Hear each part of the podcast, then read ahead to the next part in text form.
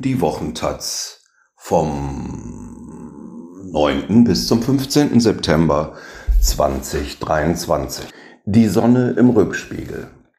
In den 80ern kündigte Helga Blom ihren Angestelltenjob und verwirklichte ihren Traum.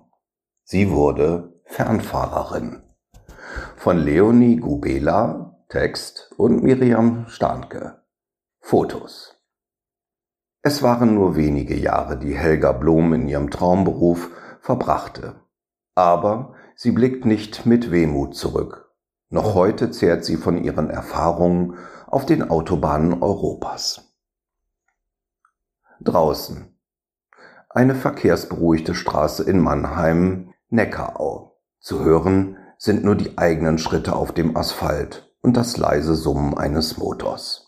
Es ist ein Spielzeug-Cabrio, knallpink und elektrisch. Am Steuer ein Mädchen, das doppelt so groß ist wie ihr Gefährt und gedankenverloren auf dem Bürgersteig herumkurft.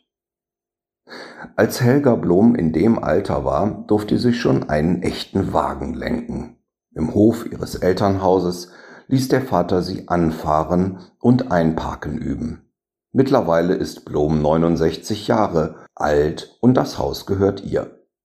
Im Vorbeigehen wird der gelb verputzte 50er Jahre Bau unscheinbar. Doch hinter dem Tor erstreckt sich ein großes Grundstück mit alter Scheune und einer Wiese, auf der mal Pferde grasten. Ich liebe meine alte Burg, sagt Blom und bittet herein. Drinnen dass in ihrem Elternhaus zu leben ihr mal wieder so ein Glück bereiten würde, hätte sie als junge Frau nicht gedacht. Damals wollte sie bloß fort. Fünf Tage die Woche ganz auf sich gestellt und jeden Morgen im Rückspiegel die Sonne aufgehen sehen. Und dann die geballte Kraft eines 40-Tonners, das Blubbern des Diesels, 500 PS, sagt sie, Gänsehaut. Blom streicht sich über die Arme. Kuchen? Auf dem Tisch liegt ihr Buch. Sie hat ihre Erlebnisse im LKW niedergeschrieben und im vergangenen Jahr veröffentlicht. An der Wand hängt ein Kalender, den Studenten ihr gebastelt haben, mit Fotos von gemeinsamen Kochabenden. Blom vermietet einige ihrer Zimmer, weil sie Platz hat und es mag, wenn was los ist im Haus. Papakind. Helga Blom wächst ohne Geschwister auf und ist ihren Eltern sehr nah. Zur Familie gehören noch ein Pferd und ein Pkw. Nach Mama und Papa konnte ich Auto sagen. Ihr Vater ist gelernter Autoschlosser und arbeitet als Direktionsfahrer bei Benz. Fährt dort also den Chef durch die Gegend. Als sie vier Jahre alt ist, nimmt er sie an einem Sonntag zum ersten Mal mit ins Mannheimer Industriegebiet und lässt sie auf seinem Schoß lenken. Kommt eine Polizeistreife vorbei, duckt sie sich kichernd. Ausgezeichnet. Nach der Schule macht Helga Blom eine Ausbildung zur Rechtsanwalt-Fachangestellten und nimmt in ihrer Freizeit bei Fahrgeschicklichkeitsturnieren des ADACs teil. Blom trifft dort mit ihrer raumgreifenden Ente gegen Männer in Mini Coopern an und holt einen Pokal nach dem anderen. Im engen Wendehammer rangieren, schmale Gassen passieren, ohne die Holzklötze an den Rändern umzustoßen. Rückwärts einparken, in so geringen Manövern wie möglich. Genaues Augenmaß, ein gutes Gefühl für den Wagen, das liegt ihr, sagt Blom. Rührende Motoren, Rasen auf, den auf der Rennstrecke, sowas habe sie nie interessiert. Je mächtiger und behäbiger, desto besser. Schon früh stellt sie sich vor, wie es sein muss, ein 40-Tonner zu lenken. Diese Masse, diese schiere Kraft zu bewegen. Fisch und Vogel.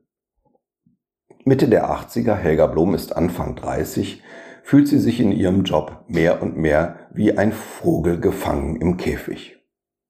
Die immer gleichen Aufgaben an immer gleichen Ort und auf den immer gleichen Arbeitszeiten. In ihr wächst der Wunsch, Fernfahrerin zu werden. Doch sie ist sicher, als Frau in der Branche keine Chance zu haben. Eine Freundin ermutigt sie, zumindest den Lkw-Führerschein zu machen. Das erste Mal im Fahrerhaus sitzen für Blom unbeschreiblich. Ihr eigenes Auto kommt ihr danach vor wie eine Seifenkiste. Später, wenn ihr Menschen zu ihrem Mut gratulierten, als Fernfahrerin zu arbeiten, habe Blom das nie ganz verstanden. Mutig ist meiner Ansicht nach, der seine Angst überwindet. Ich hatte nie Angst, ich fühlte mich wie der Fisch im Wasser. Achterbahn. Sie lernt Dirk kennen, der ganz angetan ist von ihrer ADAC Parcours Performance und gerade ein kleines Transportunternehmen aufbaut. Für Schausteller fährt er Riesenräder und Achterbahnen von einem Festplatz zum anderen und kann Unterstützung gebrauchen. Irgendwann meldet sich ein Spediteur bei ihr einer seiner Fahrer, er sei frech zur Polizei gewesen, der LKW beschlagnahmt worden ob sie mit ihm nach Bellinzona fahren wolle, um die Fracht von dort schnellstmöglich weiter nach Italien zu bringen. Italien. Keine 24 Stunden später steht Blom mit ihrer Reisetasche vor einem 1224er Benz Jumbo in der Schweiz und merkt, dass sie nicht weiß, worauf sie sich da eingelassen hat. Auf dem Parkplatz fährt sie Slalom, um zu spüren, wie der Tandemanhänger reagiert stellt die fünf Außenspiegel ein, testet Hupe und Bremse, Licht und macht sich auf den Weg nach Chiasso an der italienischen Grenze. Auf dem Zollhof bemerkt ihr Kollege, dass Helga Blum von den Formalitäten dort keine Ahnung hat und bietet an, ihr unterwegs via Funk Instruktionen zu geben. Und so erklärt er Blom, dass sie mit normalen Straßenkarten in Italien nicht weit komme. Sie brauchen die grünen Bücher in der jedes noch so kleine Dorf zum B- und Entladen eingezeichnet ist. Außerdem müsse sie zum Telefonieren Lire in Jetone, spezielle Telefonmünzen, umtauschen und habe anders als in Deutschland feste Arbeitszeiten. Bald darauf kündigt sie ihren alten Job.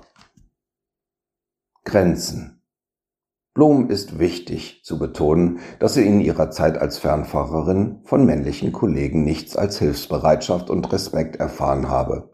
Zur Realität in dem Beruf gehören auch die beschwerlichen Momente.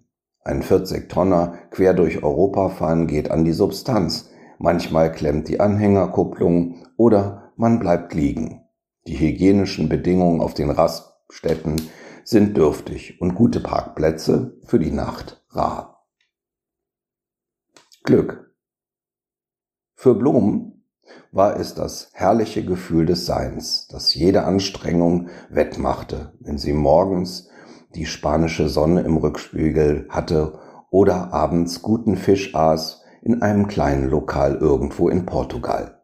Oder die Abruzzen durchquerte von Pescara nach Rom eine tolle einsame Strecke. Und natürlich die Hochebene um Madrid. Wie klein USA ist es da. Immer gerade Landstraßen. Keine Menschen. Nirgendwo. Kanal 9.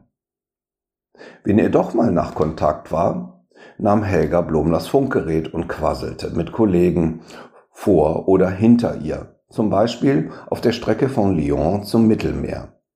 Wenn man nicht viel nachdenken muss. Für Fernfahrer gibt es den Kanal 9, um sich untereinander über Staus, Polizeikontrollen oder streikende Zöllner zu informieren. Aus kurzen Hinweisen seien oft intensive Konversationen über Gott und die Welt entstanden. Vor allem über Gott. Denn Helga Blom, eine gläubige Christin, hatte einen Aufkleber an der Windschutzscheibe mit einem Bibelspruch, der ihre Kollegen auffiel. Sie ist sicher, dass Gott unterwegs stets ein Auge auf sie hatte, in brenzligen Momenten oder wenn man nicht wusste, welche Abzweigung zum Ziel führt. Aussicht. Nach nur wenigen Jahren im Beruf sterben kurz hintereinander Bloms Eltern, sie erbt das Grundstück und alle Verpflichtungen, die dazugehören. Fürs Lkw-Fahren reicht Konzentration nicht mehr aus. Sie pausiert erst und hört dann ganz auf. Blom sortiert sich neu, geht zurück in die Kanzlei. Ihren ersten Urlaub nach dieser schwierigen Zeit verbringt sie im Vierwaldstätter See in der Schweiz. Sie hat eine Terrasse am Wasser. Ihre Augen wollen aber nicht auf dem Bergpanorama rühren, sondern fixieren immer wieder die ferne Autobahn. Den Lastwagen hinterher schauen, sagt sie, sei für sie entspannender als jeder See.